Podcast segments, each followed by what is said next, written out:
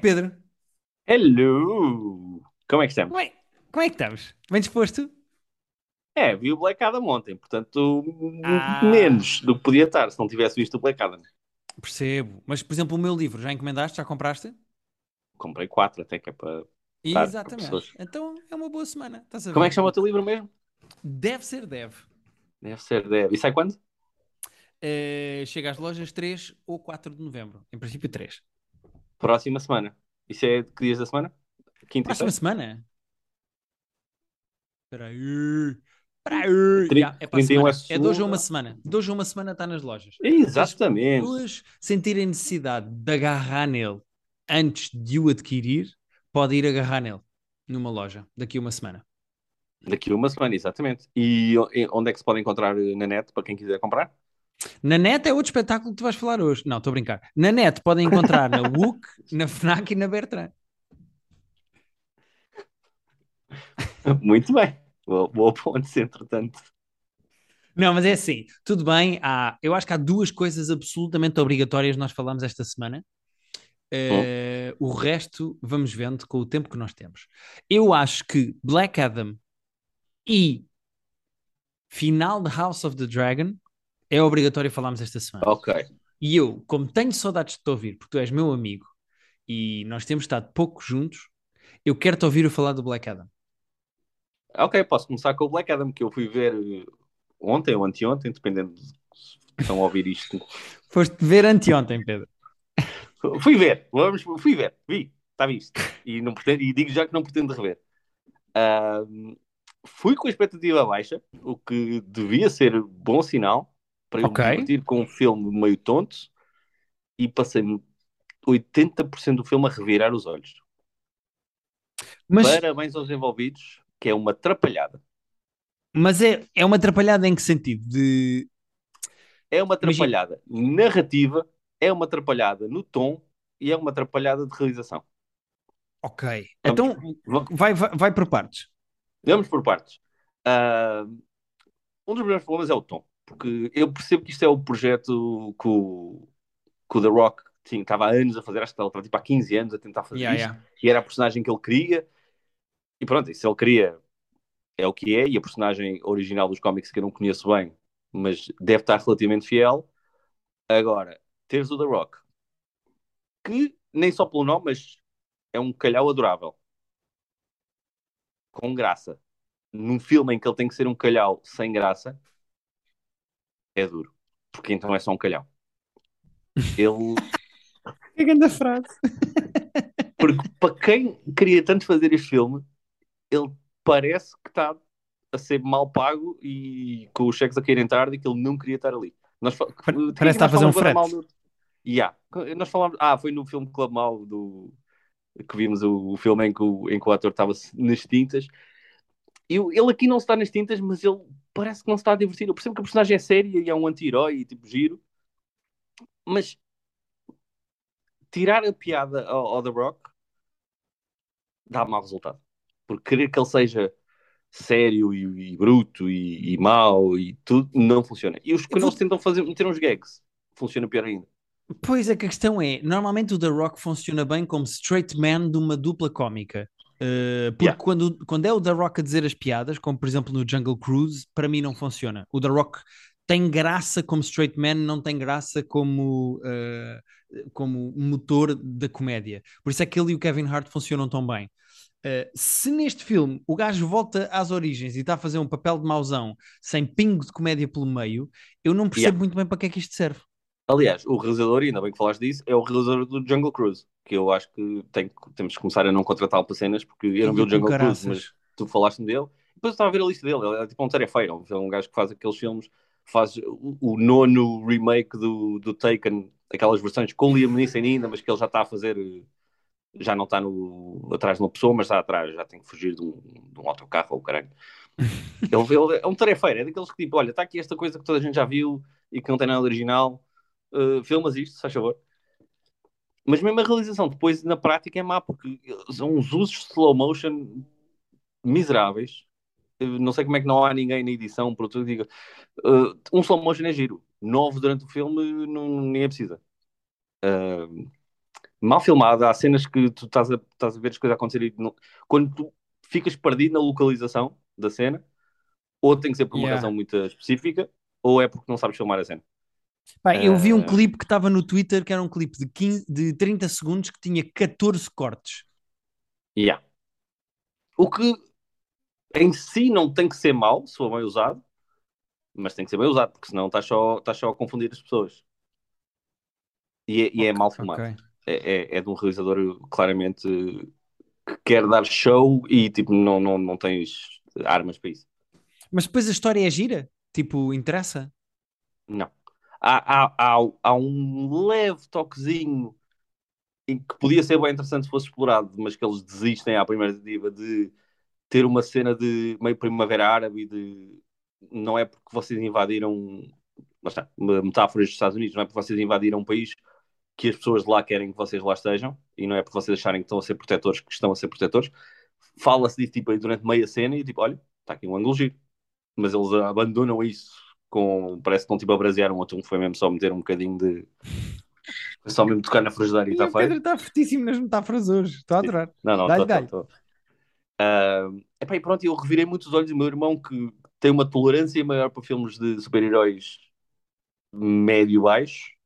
Estava também quase irritado com eu. Portanto, se eu tinha dúvidas se o meu barómetro estava bem ou não, fiquei com olha para o meu irmão porque é muito trapalhão o filme.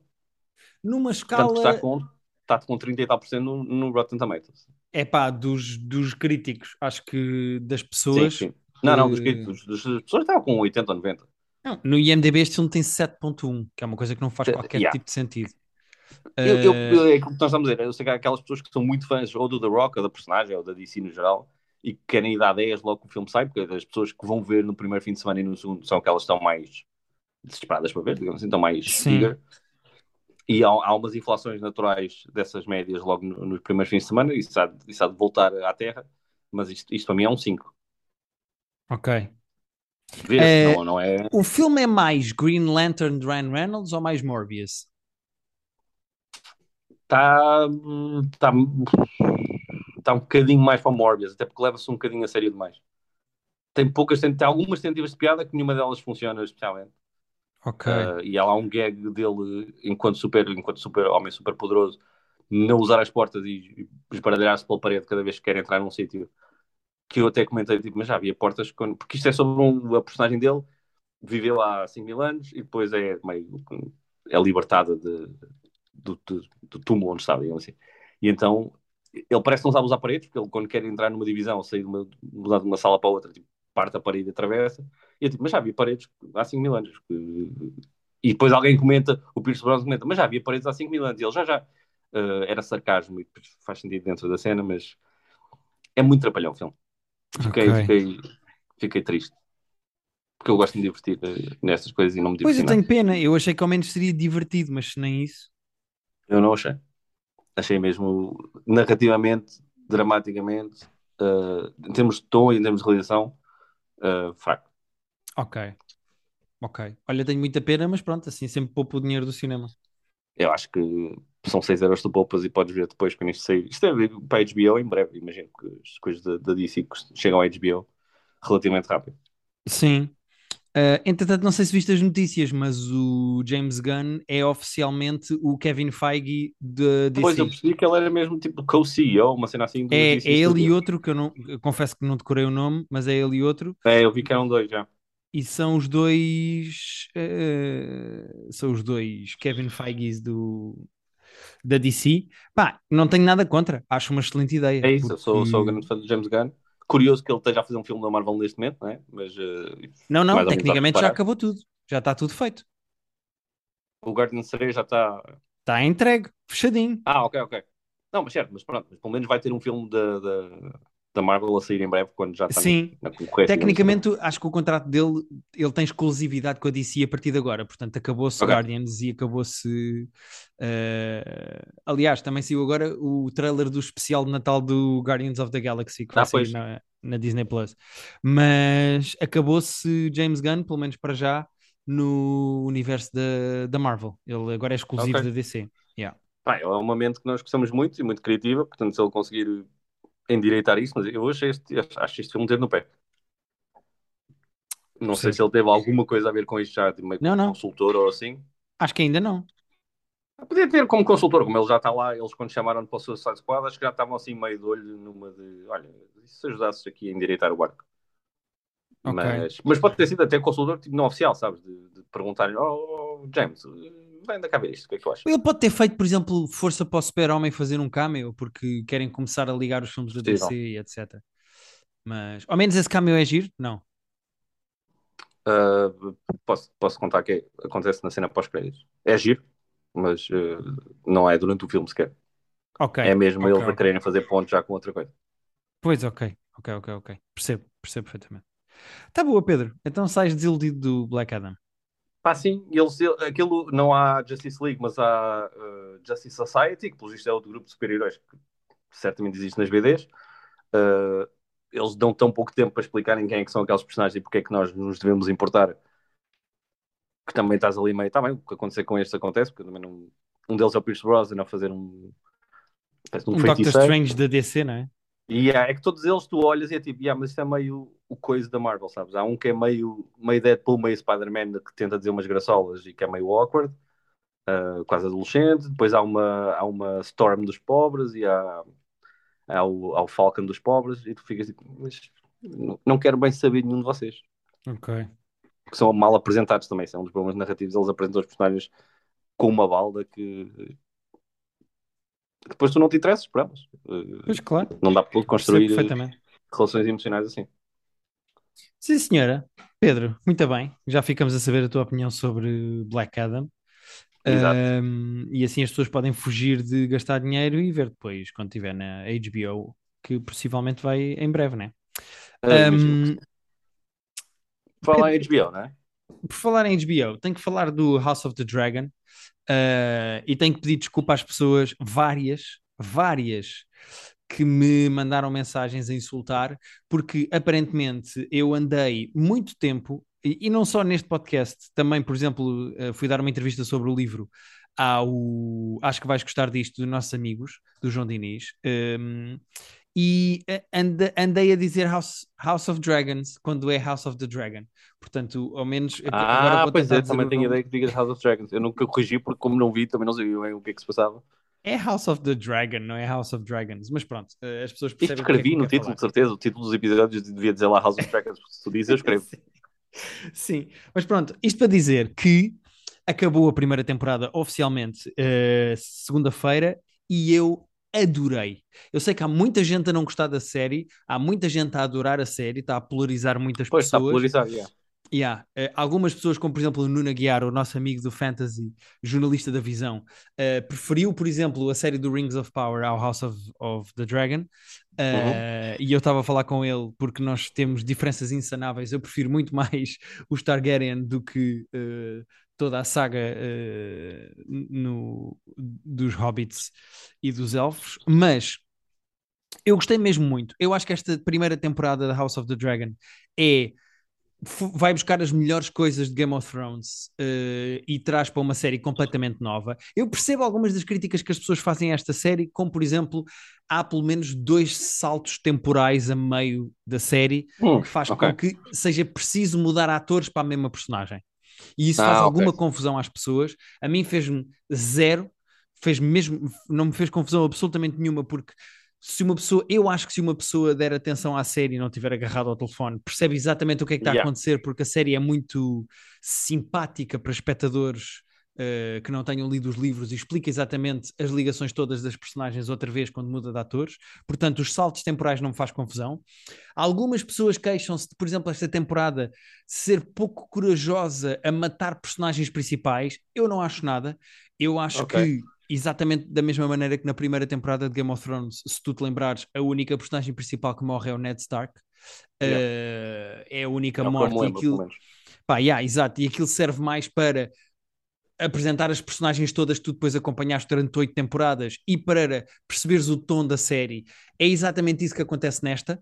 Uh, não há grandes mortes de personagens não, uh, principais. é tu estás a dizer de, de primeira temporada. É assim, para tu te preocupares, lá está, para ficar chocado com uma morte importante, tens de te afeiçoar às personagens e isso de tempo, não é? Tipo, não podes mostrar tipo, dois episódios e tipo, morrer a personagem e Exatamente.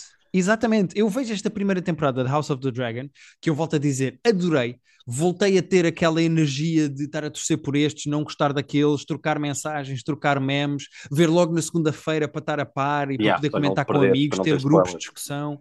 Pá, voltou aquela aura de Game of Thrones que eu adorava com House of the Dragon e eu gostei mesmo muito desta primeira temporada. Eu acho que não só o George R. R. Martin escreve muito bem, como eu acho que eh, a maneira como esta série está montada e o pacing está todo certinho, o ritmo está certinho, tu ficas a perceber exatamente as traições todas e esta pessoa não gosta daquela. Politicamente, esta série é fortíssima, que era das coisas que eu gostava mais de House of the Dragon. Pois, também acho que é a parte mais gira. Pá, do- a grande diferença original. para este, sim, a grande diferença para esta temporada, e foi uma coisa que o próprio George R. R. Martin disse, é o Game of Thrones tinha bons e maus. Apesar de haver graus de cinzento, tu tinhas, por exemplo, o Jon Snow, que era mesmo dos bons. Era bom, ponto final. Uhum. Uh, House of the Dragon são todos filhos da puta. E Ok, isto é gosto. sobre como a casa que tem dragões e tem mais poder e que parece completamente invencível se destrói por dentro. Pá, e não há Ah, bons. Todas as personagens que tu vês acabam por ser filhos da puta à sua maneira. E eu acho isso interessante porque Então isso. é um succession dos, Exatamente. antigos. É isso mesmo. Uh, e eu acho que isso é, que- isso é muito interessante, porque tu dás por ti. Game of Thrones sempre foi ambíguo torcer por este ou por aquele, porque eles tinham todos lados bons e lados maus. Mas ainda assim, tu tinhas tipo a Arya Stark, o Jon Snow, tu tinhas personagens que eram só boas. E Uhum. aqui não há ninguém que seja só bom. Absolutamente Olha, ninguém que eu- seja uh, só bom. E Se calhar eu, é a maneira como estás a vender melhor a série até agora. De eu estar a ganhar vontade de, yeah, de meter nisso. Uh, tu continuas a torcer por estes ou por aqueles, tens coisas doentias e violentas do mundo do Game of Thrones à mesma. É uma série super explícita e agressiva e violenta, como Uhum. todo o Game of Thrones é. Mas, uh, epá, e, e vou dizer uma coisa que li num tweet e que eu concordo a 100%.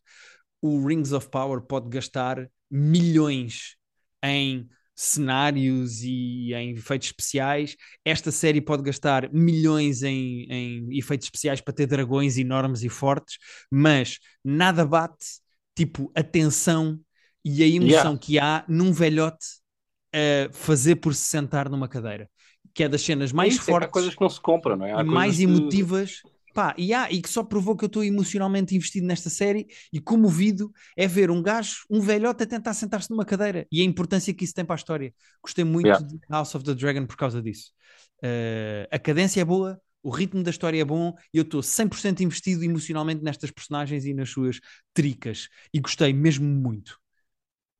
Olha, muito bem, ainda por cima eles já anunciaram, ou acho que já se sabe que só em 2024 é que vamos ter mais, portanto também tenho tempo de fazer o catch-up e, e lá ir. E mais importante, visto o documentário o making of ou behind the scenes com eles a dizer muito bem de Portugal depois, isso é que me importa. Epá, vi, eh, pronto, muito bonito. Eu acho que é sempre tipo meio propaganda patriótica. Pá, tudo bem, pronto, ok. Gravaram em Monsanto e os atores gostaram É, é muito. mega parolo, é mega parolo É super parolo coisas, coisas, mas os atores foram gravar a Madrid e tiveram que gravar um vídeo para os espanhóis a dizer que adoram Madrid, que é lindíssimo. Yeah. Depois foram gravar à Escócia e tiveram que dizer para os escoceses que adoram a Escócia e é lindíssimo. Pá, é um bocado parolo fazer-se um vídeo a vender Mons- Monsanto, mas a verdade é que eh, eles encontraram ali um canto que parece mesmo o universo de Game of Thrones, aquilo está super bem feito. É giro ver as imagens como eles usaram na série e por baixo a foto com o mesmo frame yeah, do sítio original. É engraçado saber que se filma cá. Pá, e eu fico Yeah, contente sim, por sim. isso. Gravem mais cá. também eu, também acho. É bom para a economia, é bom para, para o orgulho, Yeah. é bom para o turismo e é bom para tudo. Muito bem, vamos embora. Portugal, Portugal. E é isso, Pedro. Eh, Estou muito contente com House of the Dragon e estou disposto a ir almoçar com todos os Nunos Aguiares que houver no mundo que me dizem: não, não, Rings of Power é muito melhor, não gostei de House of the Dragon. E eu, vamos embora, vamos almoçar, estou disposto a conversar. Então, agora até estou disposto a ver que é só para poder almoçar contigo. Exato, olha, faz assim: vês House of the Dragon e depois vens almoçar comigo e com o Aguiar e ou tens a opinião dele e eu tento-vos convencer, ou tens a minha opinião e tentamos convencer o Nuno Aguiar. Mas tem que almoçar com o Guiar também, isso já. Pronto, Yeah, já, vais ter que almoçar. Queria, Nós queria, queria uma desculpa para falamos almoçar contigo. Lakers. Ah, eu não faço tal promessa. Estão 0 em 3. Estão 0 em 3 e a lançar tipo níveis históricos de mais porcentagens de triplo. Portanto, eu não prometo nada que não fale dos Lakers. Aliás, só vou falar Yeah. dos Lakers. Eu não quero falar dos Lakers. Bom, Pedro, vamos avançar. Eh, tu foste a um Vamos. espetáculo esta semana, conta-me tudo. Fui sim, senhor. Olha, não estava, não estava a contar com isso. Tinha, até, até abri a Ticketline uns dias antes e depois vi o, os valores dos bilhetes e pensei, ok, vou ficar quieto, mas uh, não vou mentir que me, que me caiu um bilhete no colo e eu fui ver Hannah Gadsby com o seu espetáculo Body of Work, acho que é esse o nome do espetáculo, se não me engano, que ela Uhum. apresentou aqui em Portugal, já era para ter sido em janeiro do ano passado, foi ideado por circunstâncias que ela até fala lá. Uh, eu só tinha visto na net, e nós na altura até tivemos aqui, acho que se eu, se eu, se eu bem me lembro, alongada discussão sobre se aquilo é stand-up ou não, ou se é outra coisa. Uh, Uhum. Eu não vi o segundo, que é o Douglas. Uh, tu gostaste do Douglas? Eu gostei mais do Douglas do que do Nanette. Uh, o Nanette eu não considero de todo um especial de stand-up, eu acho que é outra coisa. O Douglas, ela faz de propósito, acho eu, por raivinha e também porque deve ser competitiva e orgulhosa, faz de propósito para mostrar que sabe fazer stand-up. E ela faz de facto Ok. stand-up, ela faz uma coisa muito engraçada que é no início do espetáculo dizer exatamente tudo o que vai acontecer por ordem até ao fim do espetáculo. Uh, é muito engraçado como ela percebe exatamente como é que o público reage e como é que ela Yeah. organiza a cadência toda do espetáculo. É muito giro. Eu gostei mais do Douglas, apesar de não ser incrível, não adorei. Não pagava Eu 50 vou- euros para ver a Hannah Gatsby Yeah. ao vivo, mas, mas, mas gostei mais do Douglas do que do Nanette. Eu, eu, lá está, ainda não tive tempo, mas vou querer ir ver o Douglas, porque tinha- na altura tinha-me falhado e depois nunca tinha mais lá ido. Mas olha, eu gostei com a expectativa de, de se calhar ir ver uma coisa mais pesada, como tinha sido na net, que era o único que eu tinha visto. Ela mesmo no começo do espetáculo até diz: Este vai ser um espetáculo mais feel good do que o na net, não se, não se preocupem, ou mentalizem-se. Uh, e é basicamente ela contar a história da relação dela, que ela casou-se durante o Covid, casou-se com uma mulher que é a produtora dela, ainda por cima, e que ela de vez em quando apontava e dizia que estava lá atrás, e batem palmas para ela também. E, bem, ela a contar a história da relação, de- desde o facto dela, Hannah, ter sido diagnosticada com, como autista, Uhum. ou como no espectro do autismo, já em adulta, e como é que isso mexeu com a vida dela, uh, a relação dela com a, com a mulher desde que elas se conheceram, que do nada elas iam passar um- um- umas semanas à Austrália, meio de férias depois da tour, e bate o Covid, e de repente ela passa a estar com aquela, com aquela fulana tipo 24-7, que ainda por cima ela é americana, portanto nem sequer conhecia lá nada. E pá, o espetáculo é engraçado, eu gostei bastante, é muito redondinho, acaba, acaba bem, acaba com coisas que ela tinha dito no início e no meio. E nós estávamos a, estava a olhar para o Elvis e tipo, é perfeitinho, é muito redondinho, é muito bem Pois tu pensado. não disseste é quem é que te ofereceu o bilhete e agora estás só a dizer um apelido. Não queres agradecer publicamente? Quero Vasco Elvas, Vasco Elvas, eh, meu camarada que, que me convidou nesse dia e que eu aceitei graciosamente. Muito e bem. quem mando um abraço, apesar de saber que ele não ouve nada disto. Mas, E faz ele bem. mas ele vai. Mas gostei muito mais do que estava à espera. Eh, espero que há de ser filmado eventualmente e há de sair de alguma plataforma para vocês verem, mas achei muito redondinho, muito competente. É, é, é muito mais storytelling do que stand-up clássico, mas é um storytelling bem feito e que, aliás, ela, uma das coisas que ela conta quase no início é que ela adora a mulher dela porque a mulher dela não sabe contar histórias e ela é uma excelente contadora de histórias e procede a contar, contar a história toda de maneira exímia. Nota-se que é uma pessoa que está muito à vontade a contar histórias. Boa. E ela fez piadas sobre estar em Portugal e não sei o quê, aquela coisa que normalmente os comediantes Faz um bocadinho no início, fez um bocadinho no início. Ela disse: Ok. Passa, estou aqui há dois dias, eh, acho que todos percebemos que não é o suficiente para eu perceber eh, a vossa cidade, mas e depois faz lá umas brincadeiras, diz. Os vossos velhos são, são muito simpáticos. Aliás, não, vocês são muito simpáticos ou fui eu que voltei agora de Paris? Ah, Isso é giro, sim. é giro. Portanto, faz assim umas gracinhas a Portugal, depois começa a fazer algumas interações. Pai, tem muita graça no início porque ela vira-se uma pessoa e diz: Olha, uh, vou fazer aqui um bocadinho só de interações, como é que tu te chamas? E ele, ele diz o nome e ela, ok, uh, não tenhas medo, não te preocupes, porque eu tenho muito mais medo do que tu tens de mim. Eu, eu não sou boa em interações, estava só aqui a tentar uma coisa e já vamos desistir. E ainda terás mais vezes, mas uh, nota-se que não é o forte dela e o, o facto dela falar de quão desconfortável fica com interações também tem muita graça. Ok, boa, boa. Mas um grande espetáculo. Um bocadinho longo, se calhar, se calhar em vez de uma hora e meia, uma hora tinha sido mais. Pois, quando, de certeza, quando filmar e lançar, vai ter uma É hora. capaz, é isso. É isso. Mas sem opener nem nada e, e pá, muito competente, muito, muito redondinho o, o texto, acaba muito bem, sais de lá tipo satisfeito. Ok, boa. Pá, isso é bom. É ótimo. Fico contente. Sim, senhora. Uh, tenho pena que ela tenha ficado conhecida por um espetáculo em que não é tanto cómico, percebes? Uh... Uhum. Pois, e era a única cena, era a única referência que eu tinha, por isso eu estava com medo que fosse. Não é medo, mas estava, estava à espera de uma coisa mais pesada e, e este aqui de pesado tem, tem relativamente pouco. Ok, boa, muito bem. Muito bem. Pedro, tenho aqui uma coisa para falar. Tu sabes que esta é a minha altura do ano favorita. Falámos disto no episódio para os nossos Patreons, mas eu posso repetir aqui. Isto é a minha altura favorita, porque de repente todas as plataformas de streaming começam a lançar coisas de terror e eu adoro. Uh, adoro mesmo, fico muito contente. Um, a Netflix lançou uma coisa que eu não fazia ideia que existir, fui apanhado de surpresa e estou uh, fã. Fã à série, estou a gostar muito e acho que devia acontecer, deviam acontecer mais coisas destas ao longo do ano e não só quando é Halloween. Um, a Netflix... lançarem coisas que tu gostas ou lançarem coisas de terror? De terror, de terror, coisas boas de terror, com qualidade. Não, um... Gostava que a Netflix lançasse mais vezes coisas que me interessam um bocadinho. Sim, também é essa, também é essa. Mas yeah. uh, se for terror, então melhor, porque a Netflix lançou uh, dia 25, ou seja, terça-feira, uma coisa chamada Guillermo del Toro's Cabinet ah. of Curiosities, uh, que é basicamente uma antologia de terror com a curadoria do Guillermo del Toro. Todos os episódios começam com o Guilherme del Toro a falar para a câmara, parece aquela coisa do. Lembras ah, do Hitchcock? Tipo Hitchcock. Yeah, a série do Hitchcock. Uh, que, como é que se chamava? Uh, Hitchcock Hour, era assim que se chamava. Yeah, Hitchcock Hour, exatamente. Isto é uma antologia do mesmo género, ou seja, são, vão ser oito episódios de. Ah, vão ser porque não estão a sair todos. Não saíram todos? Sim, a maneira como isto está a sair é esquisito. Isto vai ter oito episódios e na terça-feira uhum. saíram dois, quarta-feira saíram dois, quinta-feira saíram dois, ah, sexta-feira okay. vão sair dois. Portanto, são quatro dias em que saem dois por dia, tudo okay, seguida. Uh, eu neste momento em que estamos a gravar é quarta-feira e eu já vi os primeiros quatro, eu já vi os dois terços. Hoje é quarta-feira, mas estás a admitir que hoje é quarta-feira?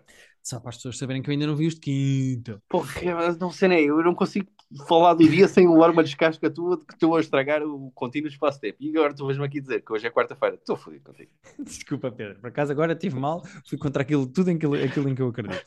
Um, mas os episódios começam todos, é muito giro, porque aparecem, aparece o Guilherme Del Toro um, a falar para a câmara e a apresentar a história. E ele tem assim uma espécie de um, lá está, um Cabinet of Curiosities, ele tem assim uma espécie de um móvel com um milhão de portinholas escondidas e gavetas uh. e espaços secretos, e ele vai falando para a câmara, faz assim uma pequena introdução de um, dois minutos da história, em que tira sempre um bonequinho branco a representar o realizador e um objeto a representar okay. a história. E ele pôs essas duas coisas assim numa espécie de um móvelzinho de veludo e diz: Esta história é, chama-se não sei o quê e é deste realizador. Ou seja, ele apresenta o realizador e a história. E depois são episódios de 45 minutos a uma hora. Ok, era essa a pergunta também que eu ia fazer. Sim, de, epá, de terror. E são muito giros. Uh, os efeitos especiais estão bons, os realizadores são todos Uh, eu ia perguntar se eles são minimamente conhecidos. Uh, é, olha, o realizador do primeiro episódio chama-se Guillermo Navarro, uh, é mexicano e trabalhou no Labirinto do Fauno, fez okay. o Pacific Rim, ou seja, é uma pessoa que é um gajo que trabalha ah, com, yeah. o, com, com, yeah, com o Del Toro. Com, com o Del Toro, sim. Uh, que tu conheças, fez um episódio de Luke Cage, fez um episódio de Sleepy Hollow, fez um episódio, dois episódios de Narcos, fez uh, okay. Hannibal, pronto. O realizador do segundo episódio chama-se Vicente Zonatali, Uh, e fe, é o realizador de um filme de terror muito conhecido chamado In the Tall Grass e fez o Cubo. Lembras do filme do Cubo? Ou de animação.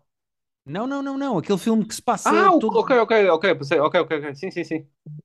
Pronto, é o realizador do Cubo, só para teres noção. Ok, muito bem.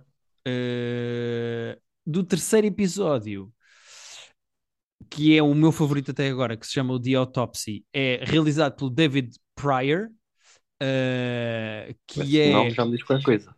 Pois o nome também não me é estranho, ele é produtor de algumas coisas, já, fez, já, já realizou também uh, algumas coisas. Ele realizou, por exemplo, uh, deixa-me ver se eu encontro aqui alguma coisa. Uh... Pá, não, porquê que eu conheço o nome David Pryor? Pode ser uh, o nosso cérebro associar só ao Richard Pryor e está só que um Pryor na cabeça. Será? Mas pronto, uh, ele não tem assim nada de muito conhecido, mas é muita boa história.